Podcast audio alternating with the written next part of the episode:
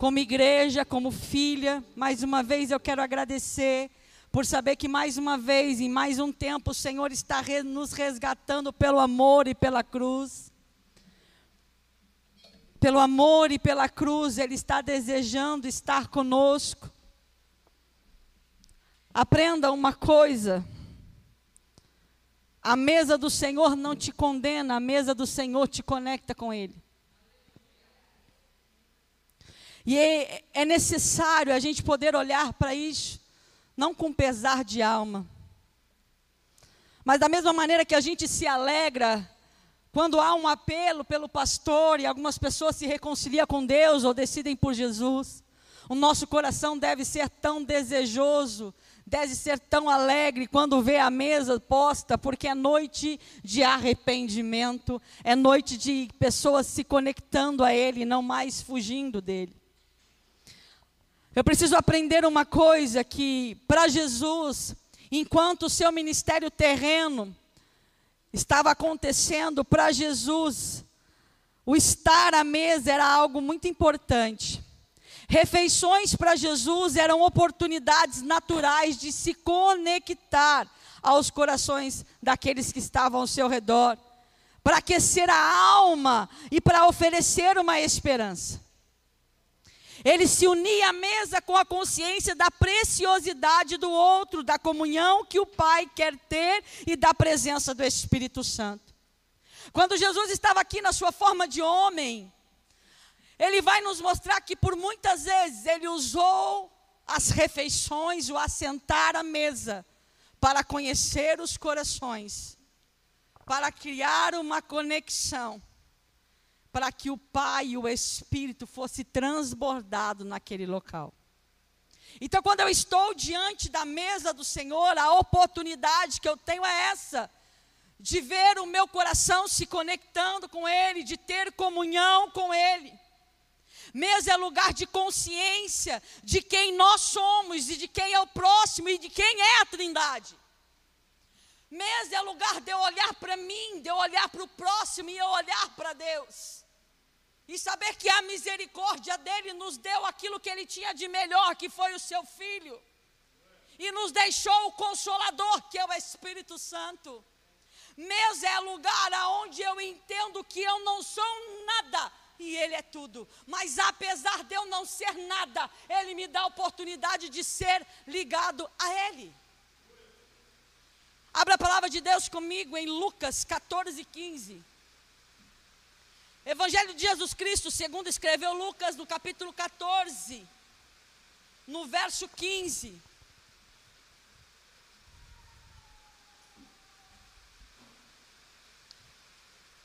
Eu não vou ler toda a história, mas mais uma vez o Senhor está na casa de um fariseu, assentado e cercado de homens que eram conhecedores, talvez, da lei, pecadores, pessoas diferentes, refeição estava acontecendo. E Deus estava falando, e Deus, Jesus estava falando através do Filho, e estava comunicando uma verdade. Mas o que me chama a atenção é que esta mesa não é diferente das outras. Porque todas as vezes que Jesus estava à mesa com alguém e alguém ouvia a sua voz, esse coração era transformado. Enquanto Jesus estava até corrigindo aquilo que alguns fariseus levantou, alguém vai dizer, e ouvindo isto, Lucas 14, 15, e ouvindo isto, um do que estava com ele à mesa disse: Bem-aventurado que comer o pão no reino de Deus ou a sua versão talvez vai estar escrito: Bem-aventurado o que comer do banquete no reino de Deus. Este homem está reconhecendo, esta passagem aqui está reconhecendo que um homem que estava ouvindo Jesus falar, estava entendendo que aquilo ali era muito bom, mas ele já estava imaginando aquilo que seria depois de aquilo. Como seria na mesa do reino, como seria o banquete, porque todo mundo que se encontra à mesa com Jesus vai desejar não mais o passado, não mais o presente, mas vai esperar ansiosamente pelo grande banquete, assentado à mesa com o rei, assentado à mesa com o Pai. Esperar por ele. Amados, esta passagem vai falar de um jantar. Jesus está participando. Nos fala que ele entrou na casa de um fariseu para comer pão com ele, enquanto participava desta reunião à mesa. Jesus estava explicando sobre as coisas do reino. E naquele momento, os que estavam ouvindo, estavam desejando as coisas do reino. A comunhão na mesa era tão grande, o aprendizado com o Senhor Jesus era maravilhoso, o conforto que sentia de ter em Jesus presente era tão suave que um dos que estavam presentes já estava imaginando como seria o grande banquete. Querido, eu preciso entender uma coisa. Até quando Jesus nos corrige, tem amor. É suave o que é amargo é o nosso eu. O que é amargo é o nosso orgulho. Mas a correção é suave. Quando a voz do Espírito vem falar, é suave. O que dói é o nosso orgulho, o nosso ego que não quer ser corrigido. É quando eu me deparo com as leis e quero me justificar através daquilo que eu quero me justificar, mas infelizmente eu não devo deixar que outra pessoa seja justificada. E é muito vazio quando eu penso que o Evangelho, que a palavra, que Deus, que a Trindade, que a mesa vai representar algum tipo de peso. É porque na verdade você não conhece Jesus. Porque o que é pesado é religiosidade. Jesus vai dizer que o fardo dele é leve e é suave. Quem complica sou eu. Quem estava à mesa com Jesus estava ouvindo sobre as coisas do reino. Ele poderia pensar, mas quem sou eu para estar no reino? Porque Jesus, antes de estar falando do reino, ele tinha acabado de corrigir os fariseus. Talvez a pessoa pudesse olhar para ela e pensar assim: ele me corrigiu, então eu não estou pronto para estar lá. Mas não, ele recebe aquela correção como algo suave. Porque a presença de Jesus à mesa é algo suave, de conforto, ainda que em confronto. Mas a hora que ele ouve aquilo que Deus, Jesus está falando sobre o reino, ele vai dizer quão maravilhoso será o grande dia do banquete o quanto você espera por um dia melhor, o quanto você espera por um milagre, o quanto você espera pelo agir de Deus. É nada comparado ao dia do grande banquete. É nada comparado ao dia que o Senhor vai mudar a nossa história, as nossas vestes. Deus tem uma mesa preparada para o homem, e a mesa é a ceia, é o que está diante de você hoje. Nesta mesa o alimento é para suprir a maior necessidade nossa, que é a necessidade da alma. A alma tem fome, a alma tem sede de Deus. Ela só se alegra quando pode se assentar à mesa com Ele. A nossa alma só está satisfeita quando está conectada com Deus. E aí, quando eu olho para tudo aquilo que representa este dia, e eu confesso, irmãos, que dá um certo um twin na minha cabeça, porque não é algo que eu estou ouvindo agora. A mesa do Senhor é algo que eu escuto desde que me converti. E há muitos princípios que eu ouvi falar da mesa que faz de um momento de comunhão, de alegria, de prazer, na verdade, um momento de terrorismo. Senhora, quem é crente há mais de 10 anos nem sabe o que eu estou falando. Se for ancião de 50 anos, igual a Andréia, também vai entender. Porque ali é um terrorismo relacionado à ceia do Senhor. Mas que terrorismo é esse, irmãos? Que dogma humano é esse que impede você de se conectar à fonte que é Jesus? Ah, não posso estar na mesa, por quê? Porque sou aleijado. Não posso estar na mesa, por quê? Porque tenho defeito. Não posso estar na mesa, por quê? Porque tenho pecado. A gente aprendeu tanta coisa sobre isso. Mas, eu quero fazer dois paralelos de mesa aqui que eu quero que você entenda. Isso é só uma introdução para você entender o que eu quero dizer. O primeiro paralelo que eu quero dizer com você é a mesa de Mefibosete. Davi, a palavra de Deus vai dizer que Davi, ele se lembra que tinha uma aliança com Jonathan. E ele então, naquele momento, ele procura alguém que estivesse ainda no palácio, que fosse do tempo do reinado de Saul. Ele manda chamar a sua presença e diz: Há alguém da casa de Saul para que eu possa honrá-lo por causa da minha aliança com Jonathan. E aquele homem vai dizer assim: sim, há, há um homem, inclusive filho de Jonatas, chamado Mefibosete, que está em Lodebar. Mefibosete era uma criança de cinco anos, quando o pai, o avô e toda a sua casa foi morta. A palavra de Deus disse que a cuidadora dele sai correndo com ele para protegê-lo e ele cai quebrando os dois pés, fazendo aquela criança crescer defeituoso, aleijado. Ele sai da cidade, vai viver afastado numa terra chamada Lodebar e lá ele fica, lá ele cresce. Lá ele vive com essa babá, com essa cuidadora. Ela começa a cuidar dele, anos se passa. Mas o interessante aqui, meu querido, que e eu gosto muito dessa passagem por N, muitos motivos. Porque tem muita gente que vai pregar sobre Mefibosete levando a passagem para a prosperidade. Amém, glória a Deus.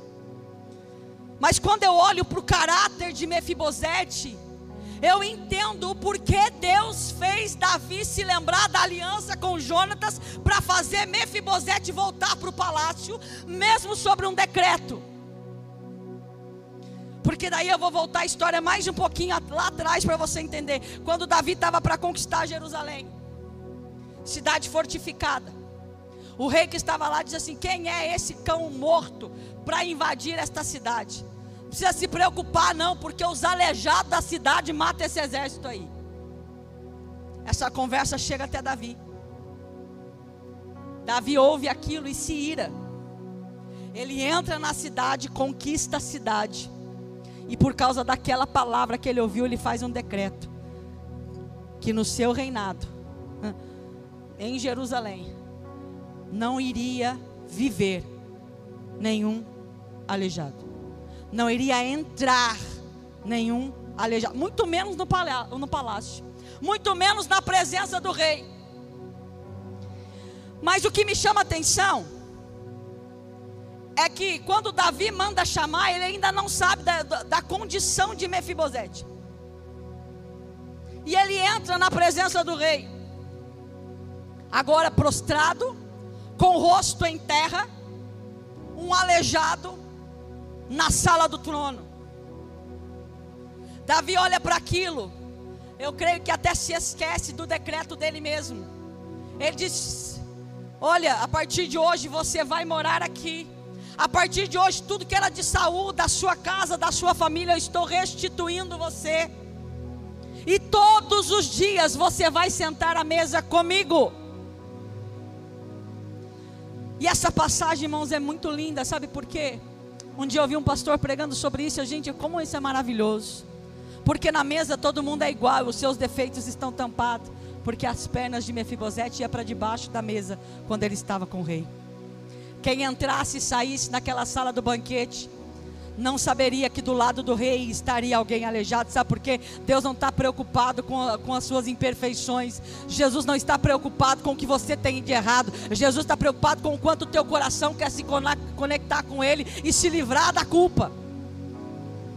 E aí, amado, eu entendo aqui, usando essa história para os dias de hoje, usando essa história para nós, Davi representa Deus.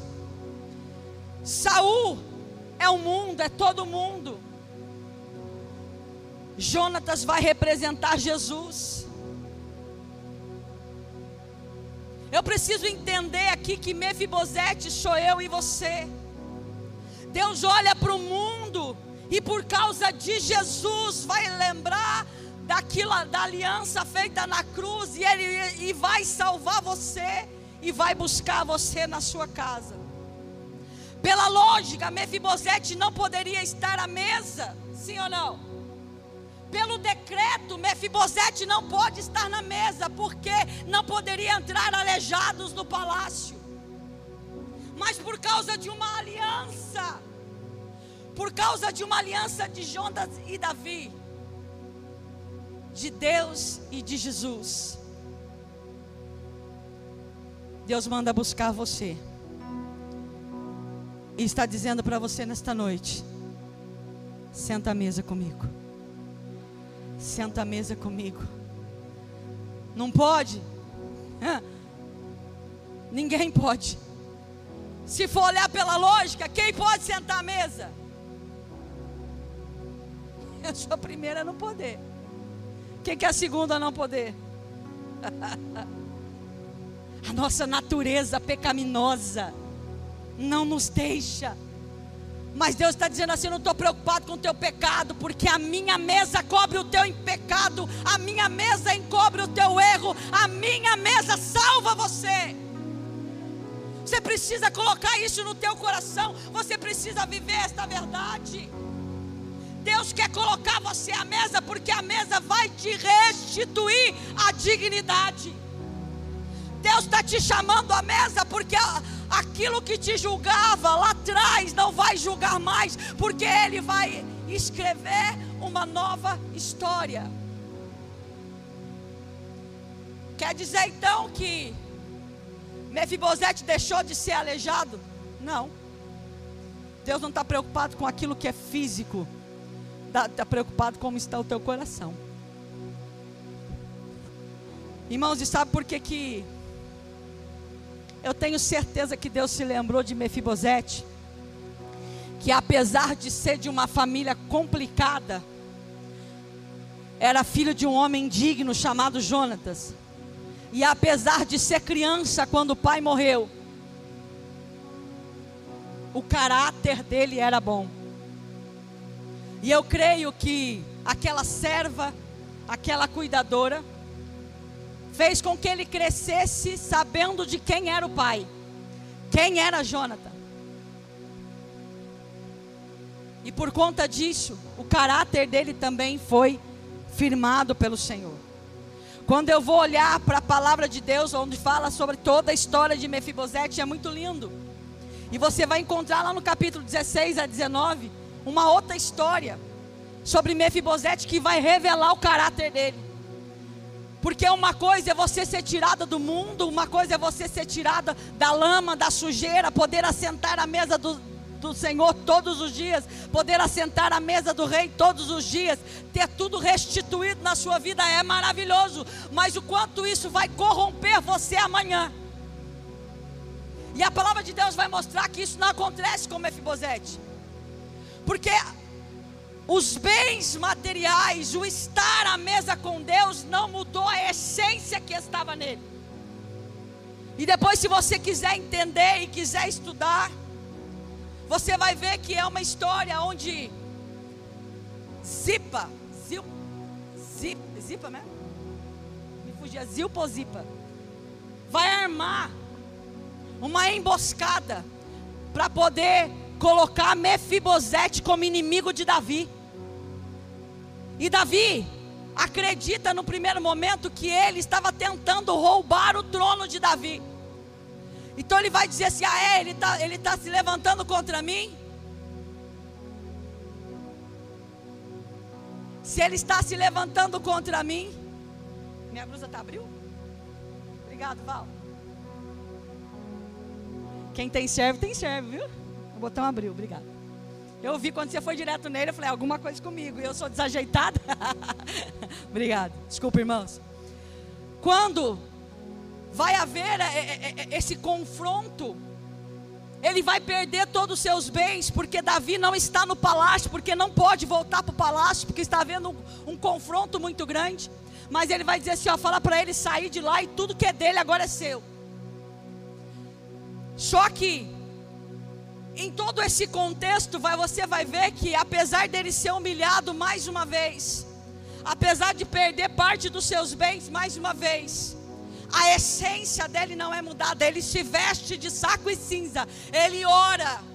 E ele intercede pelo seu líder. Ele não quis o trono, ele nunca quis o trono, mas ele entendeu que Davi foi quem Deus levantou e quem era ele para tocar no ungido do Senhor.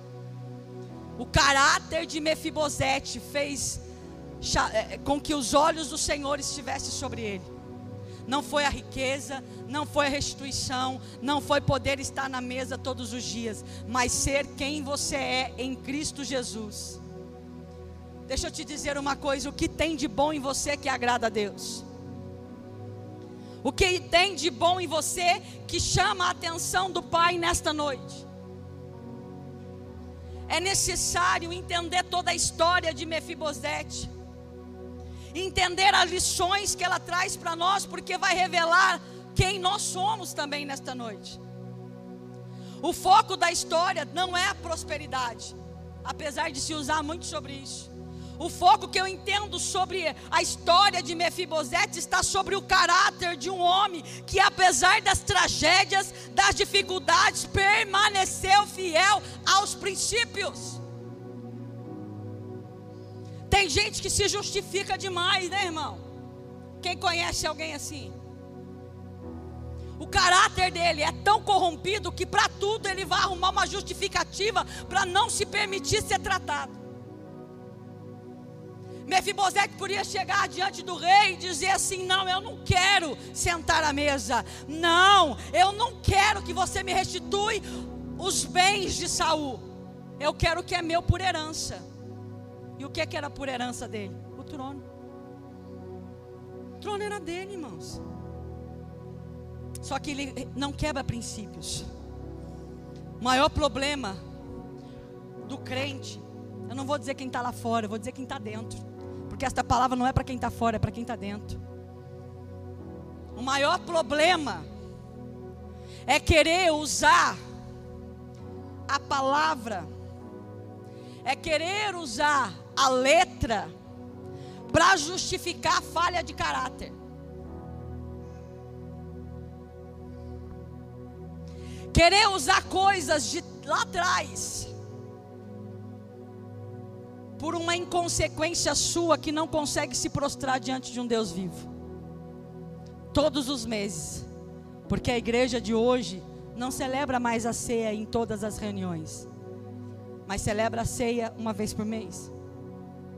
Todos os meses a gente tem a oportunidade de se conectar com Deus para passar mais um mês.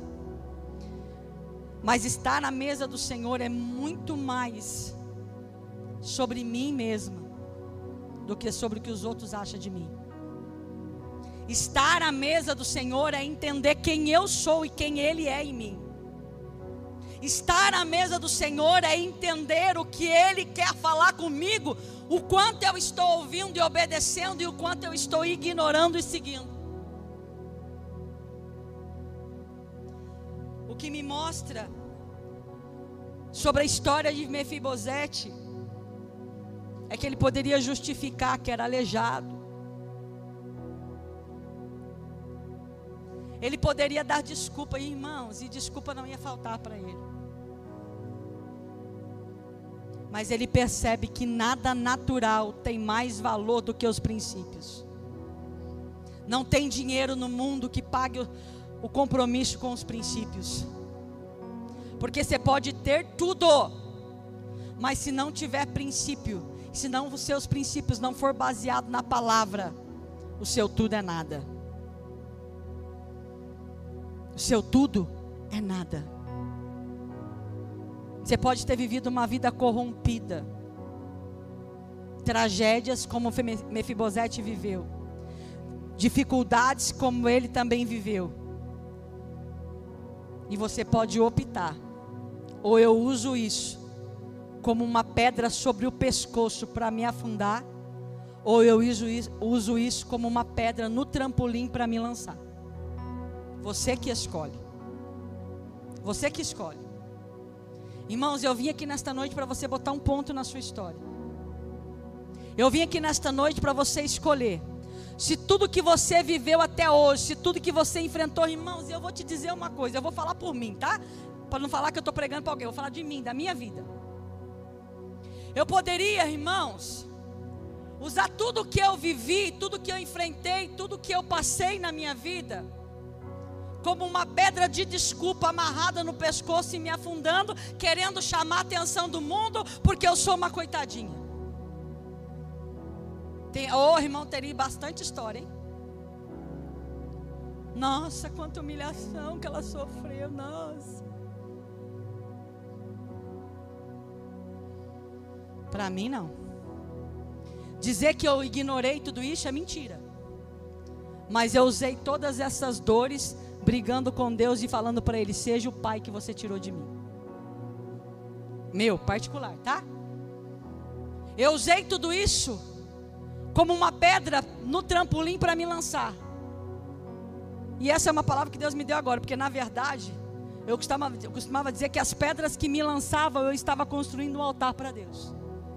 Não devolvia, não, irmãos. Chegou uma hora na minha vida que eu, que eu entendi que eu não tenho que devolver nada. Eu tenho que viver uma vida sob princípios.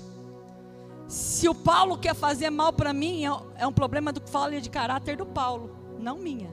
Quem está entendendo isso? Eu vou seguir a minha, eu vou continuar amando e orando pelo Paulo. Entendeu, né, Paulo? Virgem, Paulo. Você está entendendo isso?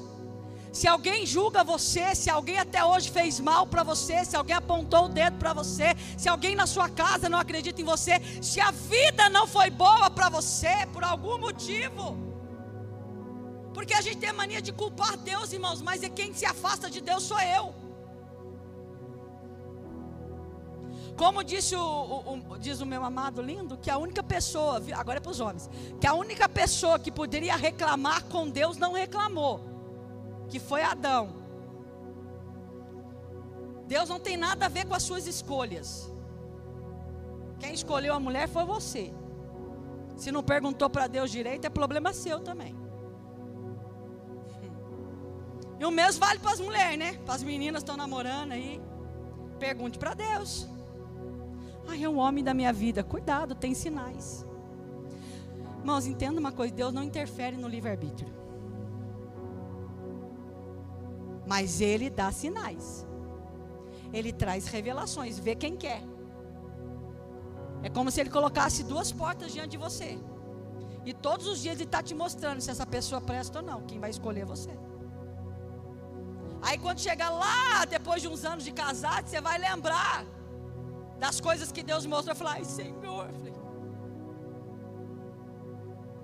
Mas graças a Deus que Ele ainda assim é misericordioso. Hum ainda assim é misericordioso. Então, assim, em vez de se justificar, porque a vida foi mal, porque em algum momento houve um, um retorno na sua vida, para. Nesta noite eu vim aqui para te dizer: a palavra rema ao teu coração, a mesa está diante de você. Senta nela com o defeito que você tem e deixa Deus curar você. Senta nela com a falha que você tem, porque a mesa não é para afastar você da presença, é para te atrair para a presença. A mesa é para te atrair, a mesa nunca foi para apontar os seus pecados, a mesa é para você reconhecer que é um pecador e vir para ela. A mesa é o sinal de reconciliação, não o sinal para você se afastar. Coloque isso no teu coração. Para ele o que realmente importava não eram as riquezas pessoais, mas o fato de que ser de que o rei era escolhido por Deus. E por isso ele não quebrou princípios. Irmão, às vezes Deus vai colocar pessoas do seu lado. Aí se você achar ruim, você fala com ele depois. Deus vai vai ungir uma pessoa para ficar do seu lado. Essa pessoa vai ser difícil, irmão, você lidar com ela. Pensa uma pessoa difícil, pensou, pensou. É essa aí mesmo que você pensou. Deus está te observando se você está quebrando princípio com ela ou não. Obrigada por nos ouvir. Para você ficar por dentro de tudo que está acontecendo, siga nossos perfis em nossas redes sociais.